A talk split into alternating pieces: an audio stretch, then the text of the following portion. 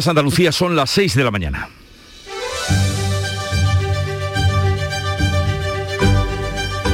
Despierta tu mente, descubre la realidad. En Canal Sur Radio, La mañana de Andalucía con Jesús Vigorra. Este lunes iniciamos una semana con importantes cambios en el modo y manera de protegernos del COVID. Desde hoy se acabaron las bajas y altas autogestionadas en casa. A partir de ahora habrá que acudir al centro de salud para obtener la baja laboral por COVID que concederá el médico, o sea, como se ha hecho siempre. La solicitud de la baja se puede iniciar por teléfono o internet, pero habrá que hacerse un test en el ambulatorio que confirme el positivo.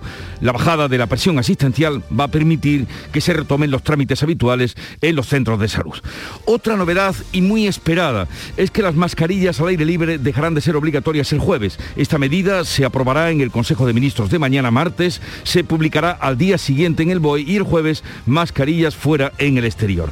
La sexta ola remite y el Consejo Interterritorial de Salud se reúne hoy de manera extraordinaria para consensuar en qué condiciones se dejarán de usar. Ministerio y comunidades van a plantear también ampliar los aforos deportivos del 75 al 85% en exteriores y del 50 al 75% en recintos cubiertos. Mientras tanto, bajan todos o siguen bajando todos los indicadores.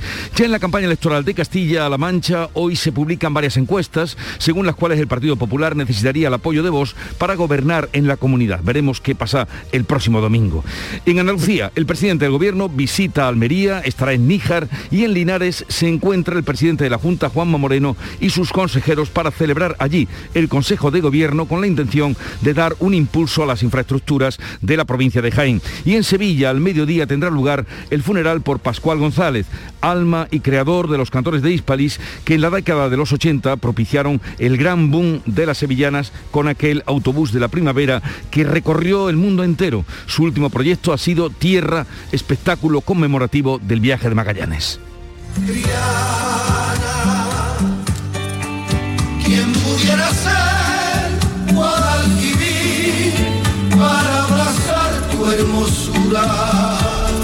La verdad es que de lo poco que se hizo en, en, los tres años de Magallanes. Y todo esto lo vamos a contar en el programa de hoy, pero antes el tiempo. Buenos días, Carmen. Hola, ¿qué tal? Muy buenos días, Jesús. Carmen Rodríguez Garzón, que nos da el adelanto del tiempo. Hoy esperamos en Andalucía cielos poco nubosos o despejados, salvo en la vertiente mediterránea, donde habrá intervalos de cielos nubosos matinales que van a continuar durante todo el día en el área del estrecho y allí soplará viento de levante fuerte con rachas muy fuertes. Bajan ligeramente las temperaturas mínimas y suben las máximas, salvo en el litoral, donde se mantienen sin cambios. En Canal Sur Radio, la mañana de Andalucía con Jesús Vigorra. Noticias. Desde hoy lunes volverá a ser necesario confirmar un positivo a través del Servicio Andaluz de Salud, el SAS, para solicitar la baja por COVID. Ya no bastará con un test autodiagnóstico y el trabajador, aunque podrá seguir tramitando a través de Salud Responde, la solicitud de baja tendrá que someterse a una prueba adicional en su centro de salud para confirmar el positivo. Desde el pasado 30 de diciembre, para descongestionar los centros de atención primaria, Salud había permitido tramitar las bajas laborales solo con el resultado positivo del test que se había hecho por su cuenta el trabajador. Cambia el trámite burocrático, pero no la cuarentena del paciente. Va a seguir siendo esa cuarentena de siete días. Hasta el pasado 31 de enero, Salud Responde tramitó más de 460.000 bajas por coronavirus. Y mañana el Consejo de Ministros aprobará la eliminación del uso de las mascarillas en el exterior, que será efectiva a partir del jueves. Un asunto que abordarán hoy con Gobierno y comunidades autónomas en el Consejo Interterritorial de Salud. Hace solo una semana que el Congreso convalidó el decreto que obligaba de nuevo al uso de la mascarilla en el exterior a finales de diciembre, pero según el Gobierno ahora las condiciones son mejores y por ello la ministra de Ciencia, Diana Morán, cree que es el momento de levantar esa restricción. Ahora mismo ya estamos en un descenso de la curva y por tanto tanto comunidades autónomas como Gobierno de España podemos ir eh, bajando esas medidas y una de ellas va a ser eh, retirar la mascarilla y el uso de la mascarilla en exteriores. También los expertos creen que se puede prescindir de la mascarilla al aire libre, si bien recomiendan que se use en aglomeraciones o en lugares en los que no se pueda mantener la distancia de seguridad. Falta de que se actualicen los datos este lunes, la tasa de incidencia sigue en descenso. El sábado se situaba en Andalucía en 757 casos por 100.000 habitantes. Es de 2.300 en toda España. El Consejo de Gobierno de la Junta vuelve a salir del Palacio de San Telmo sede. Este lunes se reúne en Linares, en la provincia de Jaén. El consejero de la presidencia, Elías Bendodo, ha avanzado que se van a anunciar inversiones importantes para toda la provincia. La gran apuesta se llama provincia de Jaén, sin ninguna duda. Mañana no solo la ciudad de Linares, sino la provincia de Jaén, Jaén en su conjunto va a ver el compromiso del gobierno de Andalucía por impulsar esa tierra es la tercera vez en este 2022 que la reunión semanal del Ejecutivo andaluz se traslada fuera de la sede de la Junta tras Almería y Cádiz. Hoy es el turno de Jaén, donde ya se celebró el Consejo de Gobierno. Fue en Úbeda en septiembre de 2020. En Jaén, este domingo, el presidente de la Junta ha vuelto a referirse a la posibilidad de un adelanto electoral. Juanma Moreno ha defendido su gestión al frente del Gobierno andaluz y ha vuelto a cargar contra quienes están haciendo, decía, cálculos electorales. Ha pedido más tiempo para culminar el cambio. Tres años no es suficiente para cambiar la inercia a 40 años de desidia y de apatía en nuestra tierra. Necesitamos más, queremos más, podemos más para Andalucía y los andaluces. Y ese es el reto que tenemos, de trasladar el entusiasmo, la pasión, el compromiso y el balance de gestión que por supuesto puede ser mejorable, pero tenemos un balance de gestión intachable ante los andaluces. Además, el presidente ha pedido disculpas por la demora y la incertidumbre en la atención primaria. Juan Moreno dice que se siente responsable, aunque ha recordado que no es una situación exclusiva de Andalucía. En Castilla y León, a seis días de las elecciones, las encuestas dan la victoria al PP, pero todas coinciden en que necesitaría voz para gobernar. Hoy lunes, último día en el que se pueden publicar sondeos hasta tres periódicos de tirada nacional. A veces el país y la razón sitúan a los populares como vencedores, pero no podrían gobernar en solitario, tendrían que contar con el apoyo de los de Abascal. Vox pasaría a ser tercera fuerza, Ciudadanos podría incluso quedarse sin representación. Tanto Pedro Sánchez como Pablo Casado han participado este domingo en actos de apoyo a sus candidatos, pero ha sido la reforma laboral y la polémica votación del pasado jueves en el Congreso la que ha centrado los mensajes de los líderes de PSOE y PP. El presidente del Gobierno dice que ha ganado España y que ha perdido el PP. Casado acusa a los socialistas de hacer trampas. A las 9 de la mañana vuelve a abrirse en el Ayuntamiento de Sevilla la capilla ardiente en la sala capitular baja, planta baja de Pascual González, fallecido este domingo. El fundador de los cantores de Hispalia, muerto a los 72 años tras una larga enfermedad. Ya la pasada tarde fueron muchos los que se acercaron al consistorio hispalense para dar su último adiós al artista que revolucionó el mundo de las sevillanas. El presidente de la Junta ha lamentado su muerte, destacando cómo le cantaba Andalucía en cada sevillana y también el alcalde de Sevilla la lamentaba la muerte de Pascual González, del que decía Antonio Muñoz deja un legado para la historia. Un día triste para Sevilla, indudablemente. Eh, un hombre de la cultura popular, un músico, un artista, un poeta, un trovador y sobre todo un buen sevillano que escribió y le cantó a Sevilla como nadie. Y el Betis organizaba su particular homenaje al cantante la pasada tarde, sustituyendo el habitual himno oficial por el de Pascual González y así sonaba con la afición en el Benito Villamarín.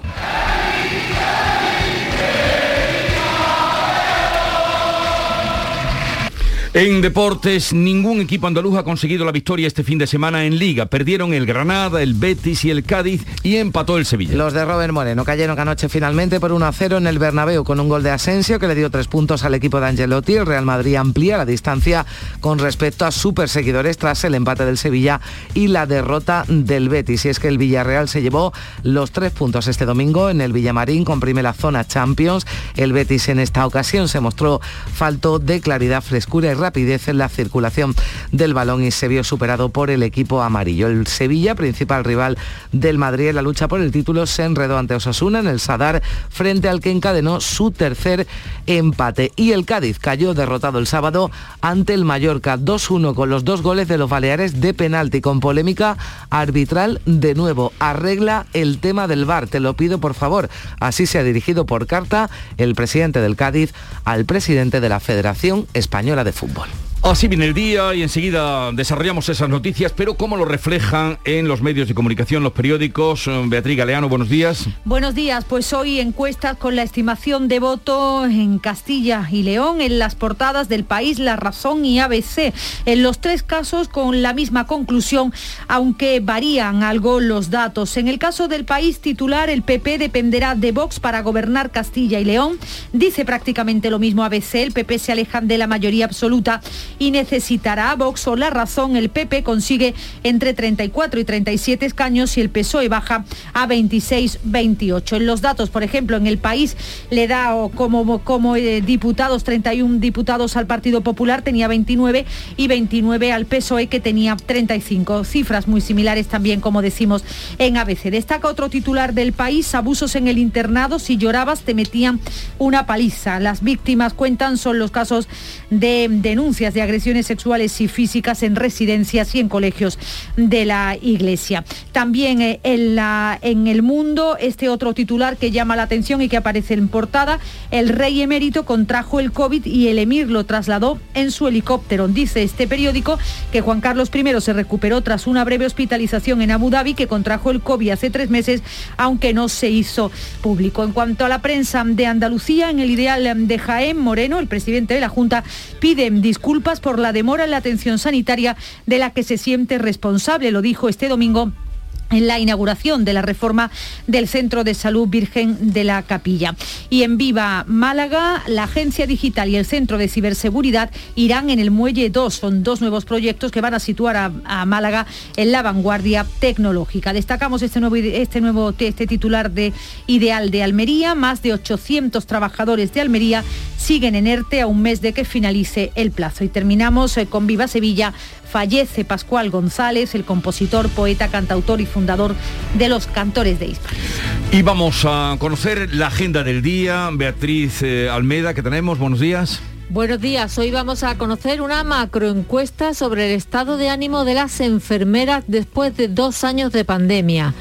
Han padecido infecciones masivas, bajas laborales, depresión, ansiedad, estrés, sentimientos de abandono, desafección hacia los políticos y muchos otros problemas que salen hoy a la luz. Además, el Ministerio de Trabajo aborda con patronal y sindicatos la subida del salario mínimo interprofesional. Es una primera reunión de técnicos. Comisiones Obreras y UGT pelearán por subir lo máximo hasta 1.005 euros mensuales. La patronal prefiere esperar a que las empresas se recuperen. El sector de la hostelería tiene una doble cita nacional en Málaga. Comienza un salón de innovación y un foro de hostelería que analiza la situación del gremio y la empresa Cardial Recursos Alternativos, así se llama, ubicada en Níjar, recibe hoy la visita de Pedro Sánchez. Esta empresa aprovecha el calor de la tierra para calefactar cultivos bajo plástico. Es una técnica innovadora. Y Tráfico inicia una campaña de vigilancia y control de camiones y autobuses en carretera y de conductores, de sus conductores. Revisará permisos de conducir y tiempos de conducción, de descanso y hará pruebas de alcoholemia. Y la mañana se inauguraba, como cada día, con Charo Padilla en el Club de los Primeros. Buenos días, Charo. Hola, buenos días. Hoy hemos querido homenajear a Pascual González, así que son muchos los oyentes que nos han eh, mandado su WhatsApp hablando sobre la figura del eh, fundador de Cantores de Hispalis eh, y hemos recordado algunos de sus temas, bueno, que se, cantarán y se seguirán cantando así pasen muchísimos mm. años. Y nos hemos ido al norte de Dinamarca con Rique, que es una mujer de Dinamarca que tiene mucha vinculación con Fuengirola porque ha eh, vivido allí algunos años, habla perfectamente español y ella dice que cuando se traslada de su casa a su puesto de trabajo, ella pone el Club de los Primeros porque le gusta escuchar. bien. Pero fíjate tú qué cosa curiosa. ¿De dónde trabaja? Dice, en un sitio de pescado. Dice, lo más curioso, dice ella, es que llevamos pescado a España. Y dice ella, con su acento, ¿cómo es posible? Si en España se come muy buen pescado. Bueno, pues llevan, pero no de Andalucía, de Madrid para arriba. Digo, bueno, pues nada, porque lleven merluza y bacalao, que es lo que te exportan. El mundo está globalizado. Eh, bien, en el programa de hoy hacía alusión Charo, que, conocía muy bien a, Pascual. Nosotros también vamos a hacer un programa especial, pero antes, la música de Canal Fiesta Radio, número uno de esta semana, número uno de esta semana, curioso. Ana Mena que del Sanremo ha salido mm, un poco tocada Sí, bueno, es que intentó, ¿no? Intentaba ser la representante de, Italia en Eurovisión, pero desde luego aquí no le faltan seguidores, ¿eh?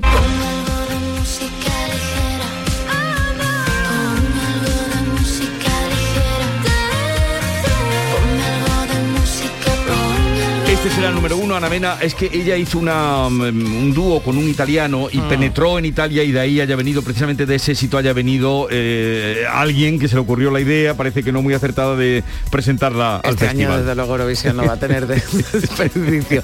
Esta música, eh, esta música ligera que es muy, es de las canciones pegadizas, ¿eh? Estas de las que, de las que se te mete en el oído Sí. y la vas cantando continuamente. Eh, música que se mete en el oído toda o casi toda la que hizo que fue mucha Pascual González, que lo recordaremos a partir de las 10, a través de, de- amigos, de colegas, de compañeros, de gente que escribió para él, de mm, artistas que cantaron su- sus letras. Por cierto, eh, es- ha sido los únicos, tanto hablar de Magallanes, pero los únicos que han hecho un espectáculo a su manera fueron ellos. Tierra, que se representó en la Plaza de España antes de que llegara el COVID. Bien, eh, con anterioridad, a partir de las 9, vamos a hablar con la consejera de Fomento e Infraestructura de la Junta de Andalucía, Marifran Carazo, precisamente nos atiende desde Jaén y después de lo que oímos decir ayer a Elías Bendodo de que el motivo de irse era para impulsar eh, proyectos de infraestructura, algo tendrá que decirnos. A ver, a ver qué no, a ver qué nos cuentan, porque hay infraestructuras, lo saben los jienenses, que están pendientes eh, por parte de la Junta, por parte del Gobierno Central, y a ver en este caso que se anuncia en este Consejo de Gobierno que vuelva a salir de- del Palacio de San Telmo. También hablaremos con el alcalde, Con el alcalde. de, de Eso es Linares, que antes. siempre hablamos con el anfitrión, Con el anfitriona, anfitrión, ¿no? El alcalde de Linares, que será, eso será a partir de las 8. Luego eh, a las 10 y media vendrá eh, nuestro querido Francisco Arevalo para echar una mano. Y ya en la última parte, última hora del programa, estará con nosotros José Guerrero Yuyu para jugar con sus Yuyu Noticias. Y también hablaremos de un proyecto que pone en marcha, pone, mm, creo que es la Cámara eh, de Comercio, eh, sí, efectivamente la Cámara de Comercio, dame tu mano para ayudar a eh, los artistas flamencos. Así es que mm, por flamenco vamos a terminar y desde luego hoy muy presente el recuerdo de Pascual González que estuvo aquí en, en diciembre. Eh, estuvo aquí con esa dificultad que tenía, Mm. pero donde no llegaba la voz, llegaba su expresión que era mucha. Casi no ha dejado de trabajar Sí. hasta el último Mm. Momento. sí. Sigue ahora la información en Canal Sur Radio. La mañana de Andalucía con Jesús Vigorra. Un programa informativo. Además, el Constitucional también se ha pronunciado sobre... De entretenimiento. Arturo Pérez Reverte, buenos días. Buenos días. Que te ayuda Señor Calatayú, buenos días. Hola, buenos y te divierte. Las mañanas de Andalucía son mejor. La mañana de Andalucía con Jesús Vigorra. De lunes a viernes desde las 5 de la mañana. Quédate en Canal Sur Radio, la radio de Andalucía. Son las 6 y 17 minutos de la mañana a la espera de que se actualicen hoy las cifras de la pandemia del fin de semana en Andalucía. La tasa de incidencia acumulada ya está en nuestra comunidad en 757 casos por cada 100.000 habitantes. Se notificaron el sábado algo más de 4.800 positivos. Es el último día en el que la Consejería de Salud ofrecía los datos, una jornada también en la que se comunicaron 49 muertes en los hospitales. Había, como decimos, el sábado 1.897 pacientes con COVID, de los que 214 están en cuidados intensivos. Y se lo venimos contando, ténganlo en cuenta. A partir de hoy la Junta vuelve a confirmar los contagios de COVID por los, eh, de los test privados antes de seguir adelante con la tramitación de una baja laboral. Desde el pasado 30 de diciembre, para descongestionar los centros de atención primaria, Salud permitió tramitar esas bajas laborales solo con el resultado del test, el resultado positivo del test que se había hecho por su cuenta el trabajador. Olga Moya, ¿qué tal? Buenos días. Hola, buenos días. Ahora cuando la sexta ola acentúa su descenso, Salud vuelve a recuperar, a recuperar la burocracia del Servicio Andaluz de Salud. La solicitud de la baja por COVID podrá iniciarla el trabajador a través de la aplicación de Salud Responde. Sin embargo, a partir de hoy será necesario que el positivo sea confirmado por una prueba diagnóstica en el ambulatorio, como explica el consejero de Salud Jesús Aguirre. Por vía telemática se te mandará una para hacerte eh, la PCR o el test diagnóstico, el PDIA, dentro de la propia Consejería de Salud para confirmación del autodiagnóstico que, que una persona se ha hecho. Y si ese PDIA sigue siendo positivo, pues se te mantendrá la semana de baja eh, del trámite burocrático que tú mismo has hecho. Cambia el trámite burocrático, pero no la cuarentena del paciente, que seguirá siendo de siete días. Hasta el pasado 31 de enero, Salud Responde tramitó más de 460.000 bajas por coronavirus. La semana viene cargada de novedades porque ya lo saben, a partir del jueves dejará de ser obligatorio el uso de mascarilla en el exterior, un asunto que van a abordar hoy Sanidad y las comunidades autónomas, medida que el Gobierno tiene pensado aprobar mañana martes en el Consejo de Ministros, pero tendrá que ser publicado en el BOE, de ahí que entre en vigor el próximo eh, jueves. El Ejecutivo argumenta que ahora es posible porque la incidencia de COVID sigue bajando, aunque todavía es el doble, 2.300 casos por cada 100.000 habitantes. Cuando se aprobó la medida el pasado 23 de diciembre, la tasa estaba en 1.245. En solo una semana, el Gobierno vuelve a cambiar de criterio y ya en Andalucía este fin de semana hemos, hemos comprobado que había mucha gente que no llevaba puesta la mascarilla. Tenemos que vivir con, con, el virus y creo que al aire libre no tenemos peligro. Al fin y al cabo tenemos que aprender que esto ha venido como una enfermedad, un virus que se va a quedar igual que en su día fue la gripe y tenemos que aprender a convivir sobre todo y ser respetuosos los unos con los otros, mantener la distancia y yo creo que con prudencia y talento las mascarillas van a ir remitiendo y es una buena decisión. Y sobre las vacunas, esta semana llegan a Andalucía más de 378.000 dosis, de las que unas 100.000 se van a destinar a los niños de 5 a 11 años. En nuestra comunidad ya se han administrado cerca de 17 millones y medio de vacunas y ya son más de 3.600.000 los andaluces que se han puesto la tercera dosis. En toda Andalucía se han establecido puntos de vacunación sin cita durante este fin de semana. Han seguido acudiendo personas de distintas edades a recibir primeras, segundas y terceras dosis, como en El Palo, en Málaga. Muy bien, muy contenta de que ya pueda conseguir la tercera dosis y además sin cita. Y las demás vacunas me han ido bien. La segunda me dio un poco de reacción y me puse un poco mala y a ver cómo va esta. Vamos, yo las dos primeras vacunas no, dosis no tuve problema ni tuve reacción. Un poquito de dolor en el brazo y ya está. Me he puesto Pfizer. La misma que la otras dos veces. La tercera dosis, sí. Me ha ido muy bien, perfecta y tengo muchas ganas de ponérmela. Y el presidente de la Junta ha pedido disculpas por la demora y la incertidumbre causada en la atención primaria. Juanma Moreno dice que se siente responsable, aunque ha recordado que no es una situación exclusiva de Andalucía. Lo manifestaba el presidente en Jaén durante la inauguración de la reforma integral del Centro de Salud Virgen de la Capilla. Lo siento como algo propio, porque me siento además responsable directo. ¿no? Es una situación que es evidente que no ha sido exclusiva de Andalucía, sino es compartida en todas las comunidades autónomas, incluso países con un nivel de solvencia económica y eficacia como Canadá.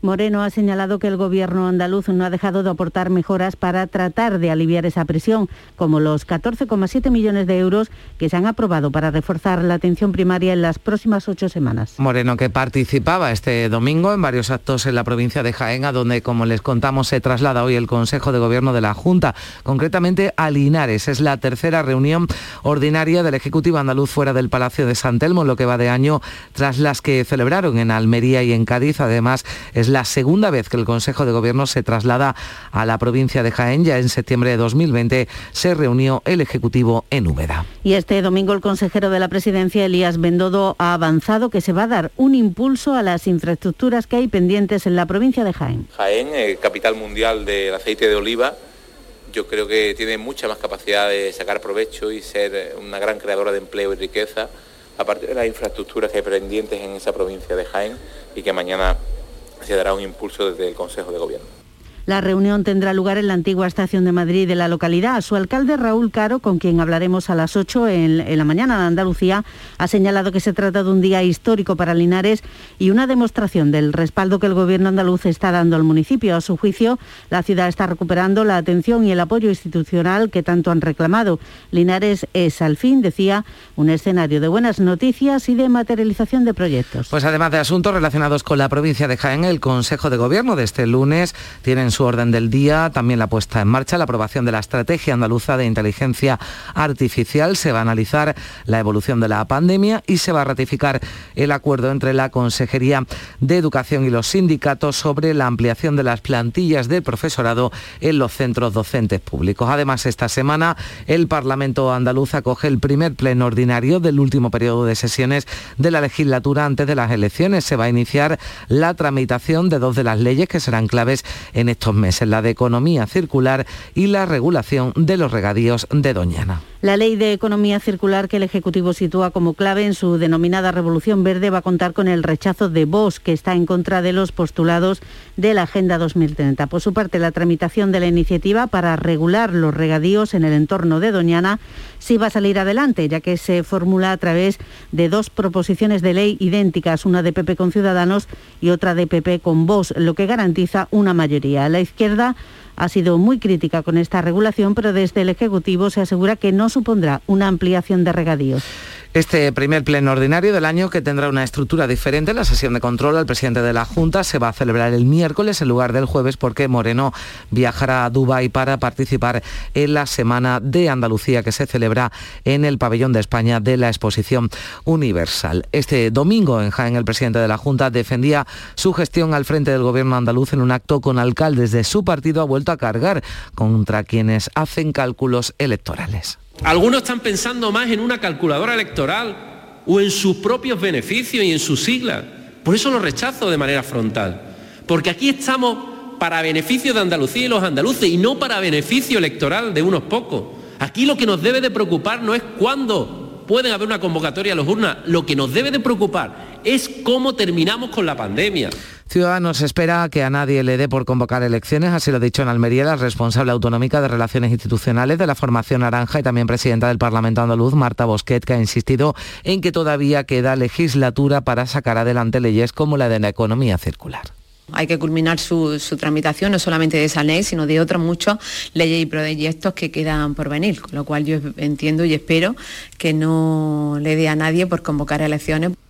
Y el secretario general del PSOE andaluz, Juan Espada, clausuraba este domingo en Garrucha, en Almería, el Congreso Regional de la Juventudes Socialistas. Espada ha destacado la unidad de su partido y también ha comparado el momento político actual con el de la transición en Andalucía. Tenemos que ser conscientes de que debemos estar a la altura, también nosotros, de este momento histórico y de esta coyuntura. Un momento en el que por primera vez en toda la historia de la democracia en Andalucía gobierna la derecha y aspira a gobernar la extrema derecha por tanto, es un momento equivalente al que en la transición vivimos el presidente del Gobierno, Pedro Sánchez, va a visitar precisamente la provincia de Almería, va a acudir a Níjar, allí va a conocer la primera planta geotérmica destinada a climatizar cultivos de invernadero. Este domingo Sánchez, junto al expresidente Zapatero, participaba en la campaña de las elecciones de Castilla y León que tendrá lugar el próximo domingo en un acto de apoyo al candidato a Luis Tudanca. El presidente ha defendido la reforma laboral aprobada la semana pasada en el Congreso, afeando al PP que tratara de pararla con dos eh, España, según ha dicho Sánchez, no se merece esta oposición. Visto lo visto, visto lo visto, lo que sucedió el pasado jueves en el Congreso de los Diputados fue que ganó el avance social, ganó España y perdió la oposición negacionista del Partido Popular. Zapatero le ha dicho al PP que los goles en propia meta también cuentan en referencia a ese voto erróneo del diputado del PP Alberto Casero. El líder del PP Pablo Casado hablaba también de lo ocurrido en la votación de la reforma laboral y lo ha comparado con situaciones que se dan en Venezuela, Nicaragua o Cuba. Según Casado, se trata de un atropello democrático que llevarán hasta el final ante el Constitucional. Y viene el señor Zapatero a decir que es que los goles en propia meta suben al marcador. Oiga, señor Zapatero, sobre todo cuando hay un árbitro, no se hacen patadas, no se hacen zancadillas y no tienes al juez de línea a favor del partido que está gobernando el Congreso de los Diputados. Lo que pasa es que cree el ladrón que son todo de su condición. Pues no, miren. Las encuestas publicadas hoy por la prensa dan la victoria al Partido Popular en Castilla y León, aunque está más lejos de la mayoría absoluta que hace un mes. Tanto el país como la razón y ABC coinciden en que el PP necesitaría a Vox para gobernar. Los datos son muy similares. El PP ganaría las elecciones con entre el 34 y el 37% de los votos, pero como decimos en todos los casos, según estas encuestas, necesitaría el apoyo de Vox para obtener la mayoría absoluta que está en Castilla y León en los 40 diputados. Vamos ya con el avance de la información del deporte. Antonio Camaño, ¿qué tal? Buenos días.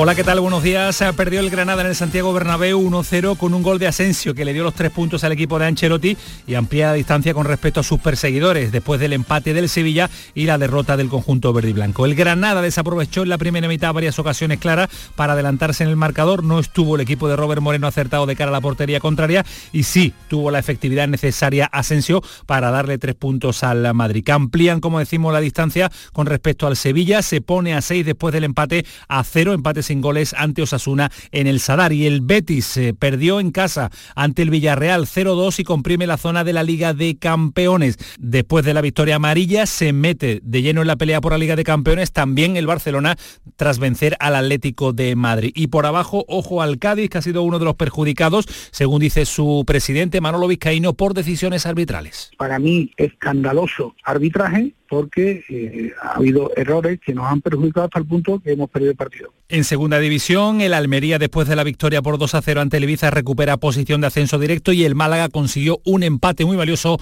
ante el Real Zaragoza. Andalucía son las seis y media de la mañana.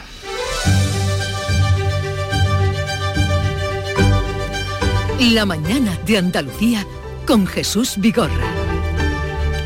Y a esta hora con Carmen Rodríguez Garzón vamos a dar cuenta en titulares de las noticias más destacadas del día. Desde hoy habrá que acudir al centro de salud para obtener la baja laboral por COVID. La solicitud de la baja se puede iniciar por teléfono o internet, pero habrá que hacerse un test en el centro ambulatorio que confirme el positivo. La bajada de la presión asistencial permite retomar los trámites habituales. Las mascarillas al aire libre dejarán de ser obligatorias el jueves. La sexta ola remite y el Consejo Interterritorial de Salud se reúne hoy de manera extraordinaria para consensuar en qué condiciones se dejarán de usar. Ministerio y comunidades plantearán también ampliar los aforos de deportivos del 75 al 85% en exteriores y del 50 al 75% en recintos cubiertos. El Consejo de Gobierno se celebra hoy por primera vez en Linares y anunciará medidas de impulso a las infraestructuras que hay pendientes en Jaén. Aprobará además la estrategia andaluza de inteligencia artificial hasta 2025 para agilizar y automatizar procesos. El Parlamento de Andalucía inicia esta semana los primeros plenos del año con dos leyes clave, la economía circular y la regulación de los regadíos de La ley económica tienda la llamada Revolución Verde, tiene de antemano el voto en contra de Vox y la Cataña Doñana cuenta con la mayoría de PP, Ciudadanos y también Vox. Pedro Sánchez viaja este lunes a Níjar para conocer la primera planta geotérmica destinada a climatizar cultivos de invernadero. El presidente del gobierno acude a Almería con la ministra para la transición ecológica. La planta de aprovechamiento de geotermia va a proporcionar calefacción barata, renovable y sin emisiones a los cultivos bajo plástico almerienses. Aprobada la reforma laboral, el, Ministerio de Trabajo aborda hoy con la patronal y sindicatos la subida del salario mínimo interprofesional que se sitúa en 965 euros en 14 pagas. Comisiones Obreras y UGT pelearán por subir lo máximo a 1.005 euros mensuales. La patronal considera que no es el momento porque las empresas aún no se han recuperado de los estragos de la pandemia. La autopsia será clave para esclarecer la muerte de Esther López, la mujer de Traspinedo. Su cuerpo sin vida fue hallado el sábado en una zona próxima al pueblo. La Guardia Civil mantiene todas las líneas de investigación abiertas. Que haya sido una muerte natural, fortuita o violenta. Hay dos detenidos por las tres reyertas a machetazos de este domingo en Madrid, en las que han muerto dos jóvenes de 25 y 15 años. Un tercer joven de 17 años está herido grave. La policía investiga estas peleas entre bandas como hechos independientes. La Dirección General de Tráfico inicia una campaña de vigilancia y control de camiones y autobuses en carretera. Hasta el 13 de febrero va a realizar inspecciones sobre los vehículos y también sobre los conductores, atendiendo a permisos de conducción, tiempos al volante, descansos y alcohol. La capilla ardiente de Pascual González vuelve a abrirse esta mañana de 9 a 11 en el Ayuntamiento de Sevilla. El fundador de los cantores de Hispali fue compositor, músico y cantante. Ha fallecido este domingo a los 72 años. Padecía un cáncer desde hacía tiempo.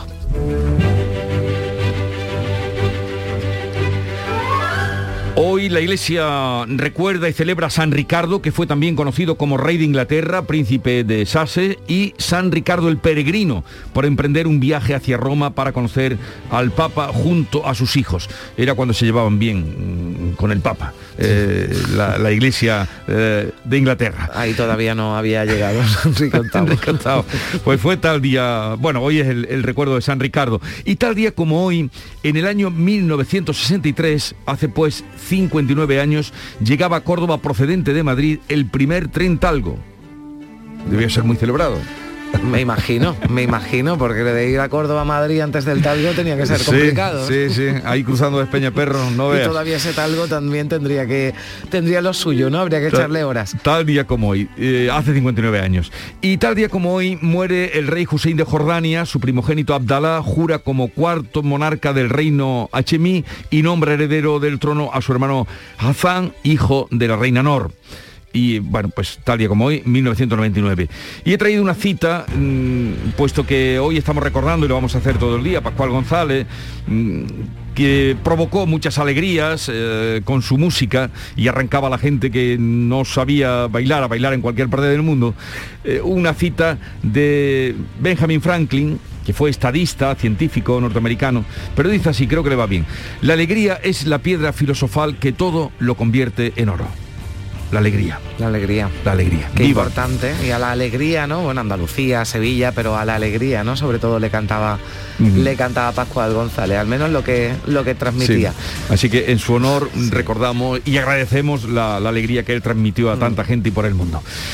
Y dicho esto, vamos ahora, a partir de las 10 vamos a hacer un recuerdo más, especial y también colaborando o, pidiendo la participación de los oyentes.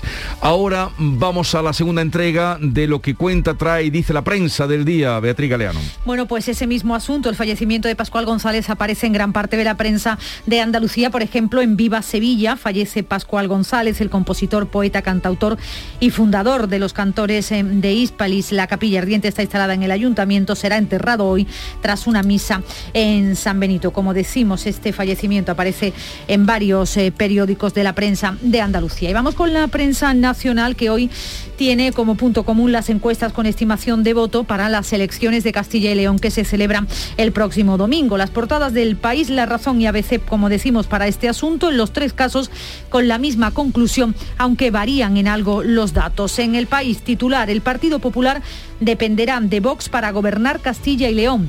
Prácticamente similar el titular de ABC, el PP se aleja de la mayoría absoluta y necesitará a Vox. En cuanto a los datos, 31 diputados le ofrece el país en esa encuesta al Partido Popular y 29 al PSOE. Algo diferente, el PP tendría 37 diputados según ABC, entre 25 y 28 según, como decimos, el PSOE. Y la razón también similar, el PP consigue entre 34 y 37 escaños y el PSOE baja a entre 26 y 28. Dice también la razón que Ciudadanos sufre una debacle y se quedaría con un único diputado. Otro asunto en el país, abusos en el internado con las declaraciones de un afectado. Si llorabas te metían una paliza. Son víctimas de 49 casos de agresiones sexuales y físicas en residencias y en colegios de la Iglesia. Dice también el país que estos colectivos apoyan que sea el defensor del pueblo quien dirija la investigación, tal y como decía también el presidente del gobierno.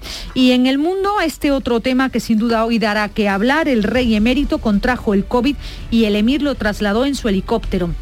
Dice el mundo que Juan Carlos I se recuperó tras una breve hospitalización en Abu Dhabi, que contrajo el COVID hace tres meses, aunque no se, no se hizo público y que ha superado sin dificultades la enfermedad. En cuanto a la prensa de Andalucía, en Ideal de Jaén, Moreno, se refiere al presidente de la Junta, pide disculpas por la demora en la atención sanitaria de la que se siente responsable. Estuvo ayer en Jaén inaugurando Juanma Moreno la reforma del Centro de Salud Virgen de la Capilla la que se ha invertido más de un millón de euros. Entre los grandes proyectos hoy en Viva Málaga hablan de la agencia digital y el centro de ciberseguridad que ya se saben se van a instalar en el Muelle 2. Se sitúa, dice Viva Málaga, eh, en Málaga en la vanguardia tecnológica con una inversión de la Junta de 60 millones de euros. Siguen las consecuencias del coronavirus y la economía y los ERTES, por ejemplo, en el Ideal de Almería, más de 800 trabajadores de Almería siguen en ERTE a un mes de que finalice el plazo.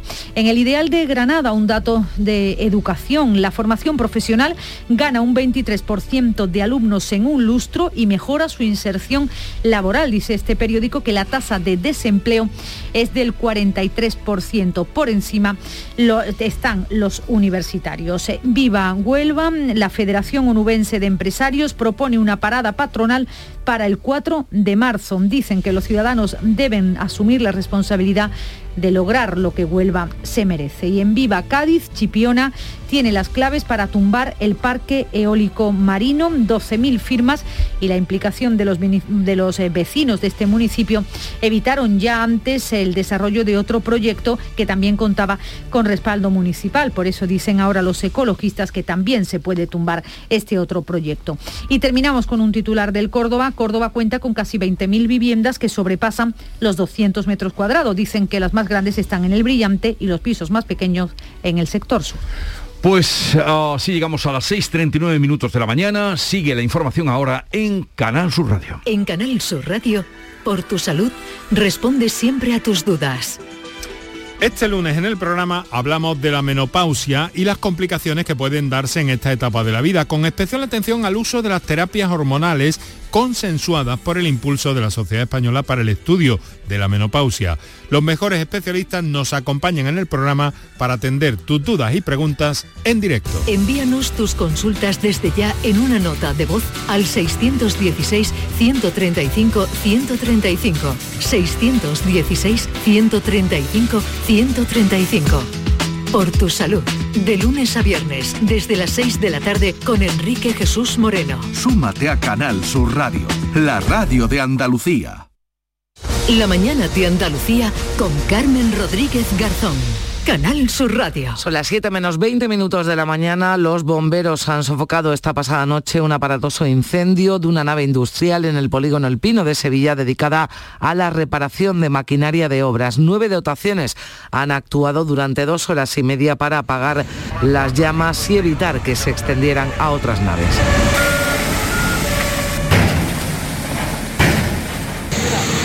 Los bomberos han necesitado romper la puerta, han actuado desde arriba, arrojando agua desde el techo y las ventanas. Al ser domingo no había actividad en la zona, por lo que no hay que lamentar daños personales, pero el edificio y el material han quedado completamente calcinados. Así nos lo ha contado Francisco Martínez, suboficial del Cuerpo de Bomberos de Sevilla. La nave que estaba llena de maquinaria, de retroexcavadoras, de Fengui, etcétera, partido prácticamente entera, una nave que tiene unas dimensiones de unos 30 metros por 10.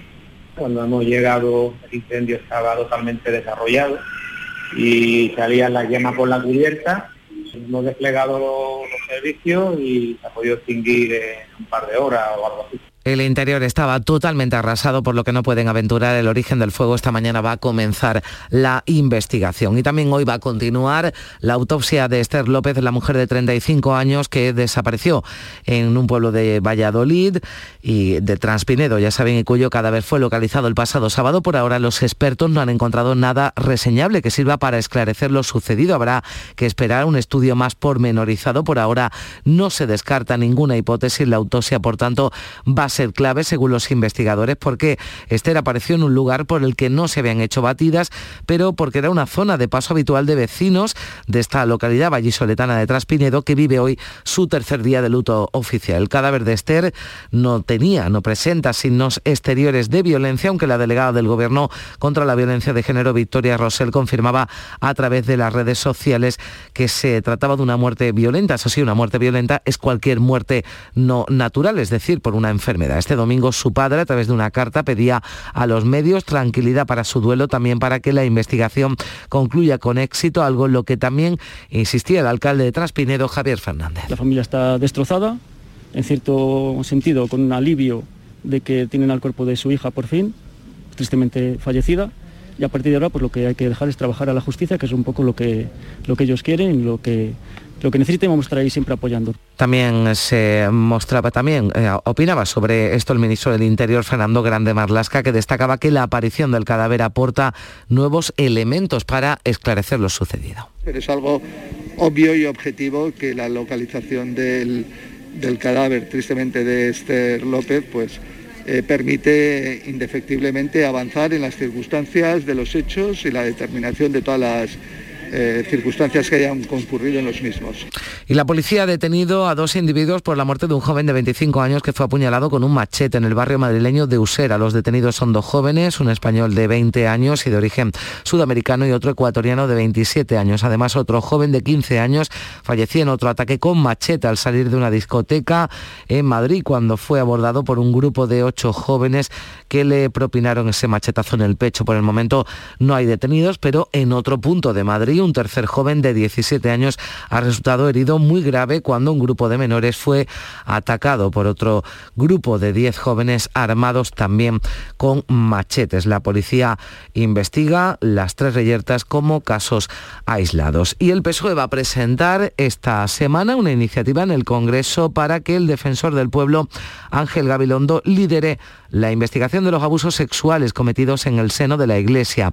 Los socialistas, que ya tienen redactada la iniciativa que se va a votar en las próximas semanas, quieren que Gabilondo sea quien dirija los trabajos con una comisión de expertos independientes y también con representantes de los obispos. La fórmula planteada ahora por el PSOE es diferente a la que registró Unidas Podemos, es que Rey Bildu, que han reclamado crear una comisión de investigación en la Cámara Baja, que el pasado martes además la mesa del Congreso admitió a trámite con el voto favorable del PSOE y el voto en contra de Partido Popular y Vox. Y esta pasada noche ha hablado el Papa, el Papa Francisco, en la televisión italiana y aunque no se ha referido a los casos de pederastia, sí ha criticado duramente los abusos de poder y el espíritu mundano de la Iglesia. Y e hoy el mal de la Chiesa più grande, più grande la mundanidad espiritual.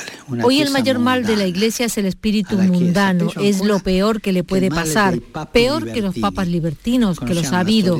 En esa mundanidad ha crecido el clericalismo, que es una perversión de la Iglesia. Que una perversión de la Chiesa. Y miramos eh, de nuevo a Ucrania. La diplomacia redobla esfuerzos para aplacar la crisis. El presidente francés Emmanuel Macron va a hablar hoy cara a cara con Vladimir Putin en Moscú después de haber conversado esta noche con el presidente de Estados Unidos y también con el canciller alemán Olaf Scholz. Se entrevistará el lunes con Joe Biden en la Casa Blanca. Los contactos no cesan, pero no consiguen frenar el despliegue militar. Los primeros soldados estadounidenses se han desplegado este domingo en Polonia y Rumanía. Son los primeros de los 3.000 que se van a sumar a los 5.000 que se encuentran en los países bálticos. El asesor de seguridad de Estados Unidos, Jake Sullivan, ve posible un ataque militar ruso. La invasión de Ucrania puede ocurrir en cualquier momento. Rusia está poniendo los medios y por eso nosotros estamos listos para responder y ayudar a los ucranianos. Y volvemos a Andalucía porque la sede oficial de la Agencia Digital de Andalucía y del Centro de Ciberseguridad quedará establecido en uno de los edificios del Palmeral de las Sorpresas en el puerto de Málaga. Así lo anunciaba el consejero de la presidencia, Elías Bendodo, quien ha señalado la apuesta del gobierno autonómico para potenciar a la ciudad como referente tecnológico a nivel internacional. Entre los objetivos de esta agencia, trabajar para eliminar la brecha digital, apostar por la administración digital y agilizar los procesos entre ciudadanos e instituciones, también protegerlos ante los ciberataques. Es importante que eh, la Junta de Andalucía se sume al esfuerzo que están haciendo entidades y empresas para que Málaga sea ese referente tecnológico. Está muy cerca, muy cerca.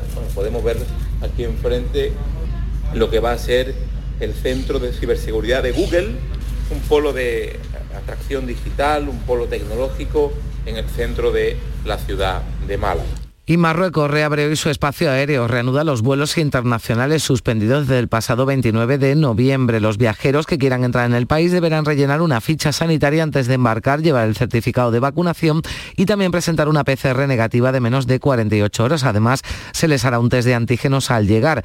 Si es positivo, estará obligado a guardar cuarentena. Para lo que no hay fecha de momento es para la reanudación de los enlaces marítimos para el transporte de pasajeros y que afecta de manera especial. Los puertos andaluces, las navieras del estrecho solo operan de momento a las ciudades autónomas de Ceuta y Melilla. Piden soluciones desde las agencias de viaje del puerto de Algeciras, su presidente Juan Parada.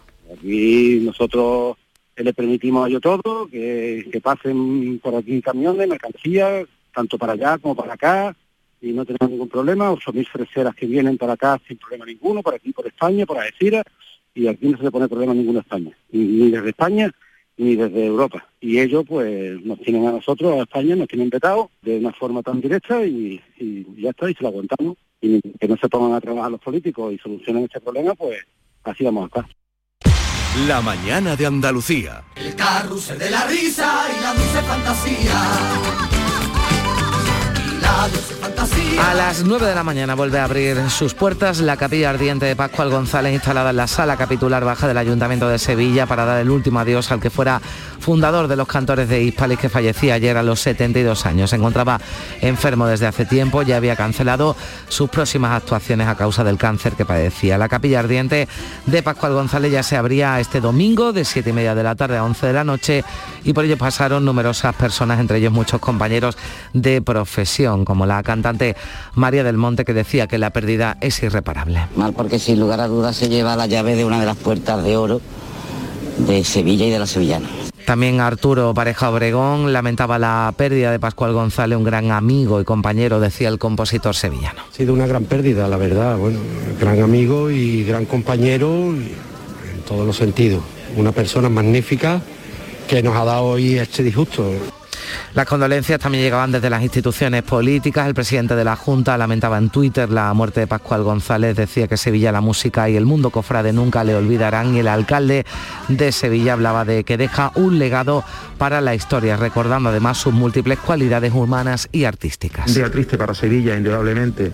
Eh, un hombre de la cultura popular, un músico, un artista, un poeta, un trovador y sobre todo un buen sevillano que escribió y le cantó a Sevilla como nadie. Son las 7 menos 10 minutos, información local. En la mañana de Andalucía de Canal Sur Radio, las noticias de Sevilla. Con Pilar González. Hola, buenos días. La capilla ardiente de Pascual González se reabrirá a las 9 de esta mañana. El fundador de Cantores de Hispali se marcha dejando un millar de composiciones, muchos y buenos amigos y el orgullo de haber sido un gran pregonero de Sevilla. Hoy tenemos el cielo con algunas nubes, viento del oeste flojo. La máxima es de 21 grados en Sevilla, 22 en Morón y Écija y 23 en Lebrija. A esta hora tenemos 9 grados en la capital. Haces sol y vas al parque. Te llevas una botella de agua de plástico. La reciclas en el contenedor amarillo y esa botella se transforma en la toalla de alguien que va a la playa. Se lleva una botella y la recicla, y esa botella se transforma en la toalla de alguien que va a la playa. Cuando reciclas, formas parte de un mundo que no deja de girar. Recicla más, mejor, siempre. Mancomunidad del Guadalquivir y Ecoembes. En Canal Sur Radio, las noticias de Sevilla. La capilla ardiente de Pascual González en la sala capitular baja del Ayuntamiento de Sevilla estará abierta desde las 9 de esta mañana hasta las 11. El funeral a mediodía en San Benito. Este domingo han sido muchos los sevillanos que por la tarde han acudido a despedir al fundador de Cantores de Hispalis, que ha fallecido con 72 años enfermo de cáncer. Recientemente había cancelado la gira de los cantores para la cuaresma. Ha sido autor de un millar de composiciones en un lenguaje lírico y también visual. El gobierno andaluz, desde el presidente de la Junta, la consejera de Cultura, han lamentado su muerte y destacado su papel en la cultura andaluza. El alcalde de Sevilla, Antonio Muñoz, señala también el legado de Pascual González a la ciudad. Un día triste para Sevilla, indudablemente. Eh, un hombre de la cultura popular, un músico, un artista, un poeta, un trovador y sobre todo un buen sevillano que escribió y le cantó a Sevilla como nadie. Escribió para diferentes artistas como Paloma San Basilio, Maciel, Dúo Dinámico, Romero San Juan. Una de las primeras muestras de condolencia ha llegado por parte de la Hermandad de San Benito. También María del Monte o Arturo Pareja Obregón han tenido palabras de cariño. Mal porque sin lugar a dudas se lleva la llave de una de las puertas de oro de Sevilla y de la Sevillana. El Betis ha organizado su particular homenaje al cantante la pasada tarde, sustituyendo el habitual himno oficial por el de Pascual González, y así sonaba con la afición en el Benito Villamarín.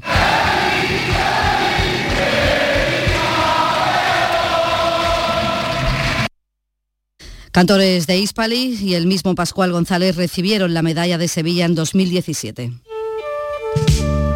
El puente te está esperando para llevarte hacia afuera donde te espera Sevilla para cantarte saetas, para decirte piropos y oraciones, palmas, vítores, promesas. Los lunes, a las 10, El llamador en Canal Sur Radio.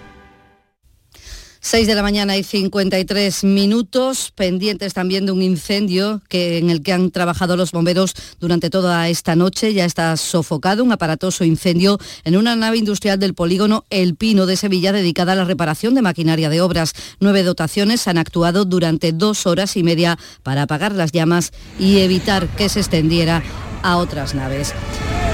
Los bomberos han necesitado romper la puerta y han actuado desde arriba, arrojando agua desde el techo y las ventanas. El edificio y el material han quedado completamente calcinados. Nos lo ha contado Francisco Martínez, suboficial del Cuerpo de Bomberos de Sevilla. La nave que estaba llena de maquinaria, de retroexcavadoras, de Fenway, etcétera, ha ardido prácticamente entera. Una nave que tiene unas dimensiones de unos 30 metros por 10.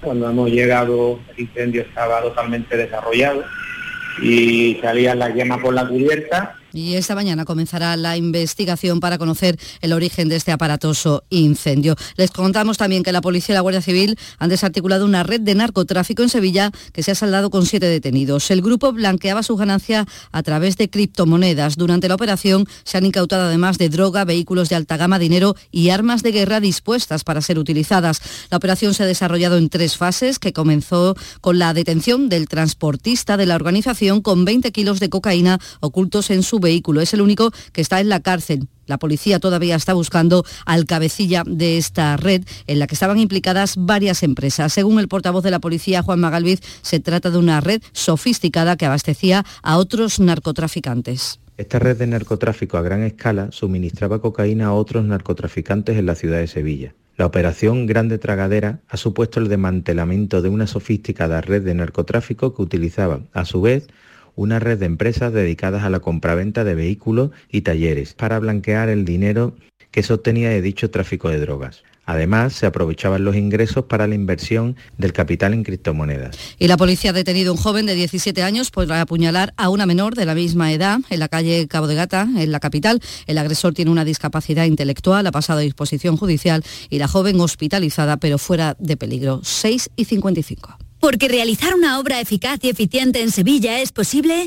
Revesan. Contamos y trabajamos con arquitectos, administradores de fincas y para particulares, llevando a cabo sus proyectos con la calidad y seriedad que nos caracteriza. Contáctenos en revesan.es. Revesan, transformando Sevilla. Hay muchos psicólogos, pero muy pocos valorados entre los tres mejores de España en los Doctoralia AdWords y Francisco Hidalgo del Centro Avanza es uno de ellos. Nuevo centro especializado en psicología para niños y adolescentes en Sevilla Este, con tu primera visita gratuita. Déficit de atención, hiperactividad, dificultades académicas. Más información en avanza.com con doble N. Llámanos al 651 63 63 63. Las noticias de Sevilla. Canal Sur Radio. Hablamos ya de coronavirus. El número de hospitalizados ha bajado considerablemente. Son 414 cuando hace tan solo un par de días superábamos el medio millar. También bajan los ingresados en UCI, que son 47 y eran más de 60 hace también un par de días. La plataforma de alcaldes de Sevilla en defensa de la sanidad pública ha convocado una concentración mañana martes ante el Palacio de San Telmo para reclamar más inversión en la atención primaria, mientras los sindicatos han organizado una marcha en la capital que culminará también ante la sede del Gobierno andaluz. Eso será el próximo día 19. El secretario provincial de UGT, Juan Bautista Ginés, espera que los ciudadanos se sumen a esta protesta porque dice hay razones suficientes. A no tener cubiertas las necesidades, a que nos veamos en los centros de atención primaria que no tenemos servicio ni ningún tipo, a que se conviertan en casas de socorro o unos ambulatorios que en los pueblos están llegando a no tener ni siquiera para poder atender a su población pues el presidente del Colegio de Médicos de Sevilla, Alfonso Carmona, ha hecho un llamamiento a los grupos políticos para que dejen de utilizar la sanidad como arma arrojadiza. Si todos sumaran e hicieran las cosas de la mejor forma posible, unidos por algo que es un bien común para todas las personas, a todos nos iría mejor. Ya está bien de que los políticos se arrojen venenos, me da igual el matiz político, no se puede utilizar. La sanidad, el que haga eso para mí es un inmoral. Esta semana se reúne la Comisión Técnica para el tramo norte de la línea 3 del metro para concretar la aportación del Estado y el dinero que pondrá la Junta. Lo primero que hará este grupo de trabajo es analizar los fondos europeos con los que se puede contar y si entra la iniciativa privada. Para Antonio Muñoz, el alcalde de Sevilla, ya se ha dado el paso definitivo para que las obras del metro comiencen este año. Si hay financiación comunitaria en algunos de los fondos que se pueden estar manejando en este momento, si entra la iniciativa privada en la explotación y en la construcción de la línea y por tanto todo eso al final, con todas esas piezas del puzzle financiero, pues se determinará el porcentaje que pueda, que pueda proporcionar cada administración. Y el Salón Internacional de la Moda Flamenca Simov ha finalizado con muy buena valoración por parte de diseñadores públicos y el ayuntamiento que cifra en 50.000 el número de visitantes. Los creadores también satisfechos como Francisco Tamaral. Estamos todos muy contentos, por lo menos también de poder volver a las pasarelas, de poder un poco sacar otra vez a la luz nuestras ideas. Y bueno, en general el ambiente es muy bueno, la verdad es que sí. Sí, ya está volviendo todo el mundo a buscar, a mirar, ya van mirando, ya y la gente tiene ganas de, ponerse un vestido de flamenca. Deportes, Antonio Camaño. Hola, ¿qué tal? Buenos días. El Villarreal ganó en el Villamarín 0-2 y comprime la zona de Liga de Campeones. Pau Torres de cabeza y Capué con un golazo por la escuadra le dieron los tres puntos al equipo de Unai Emery. El Betis se mostró falto de claridad, frescura y rapidez en la circulación de balón y se vio superado por el equipo castellonense, que se queda a cinco puntos de los verdiblancos y con la diferencia de goles a su favor. Mientras que el Sevilla empató a cero ante Osasuna en el Sadar, encadenó su tercer empate y eso que tuvo la opción de ganar en la prolongación con un penalti que detuvo Sergio Herrera a Iván Rakitic. Yo salgo el martes santo de penitente. De penitente. Yo salgo el martes santo de penitente. Terminamos hoy con Pascual González con cantores de Hispali. Será el funeral este mediodía en San Benito. Este homenaje para él.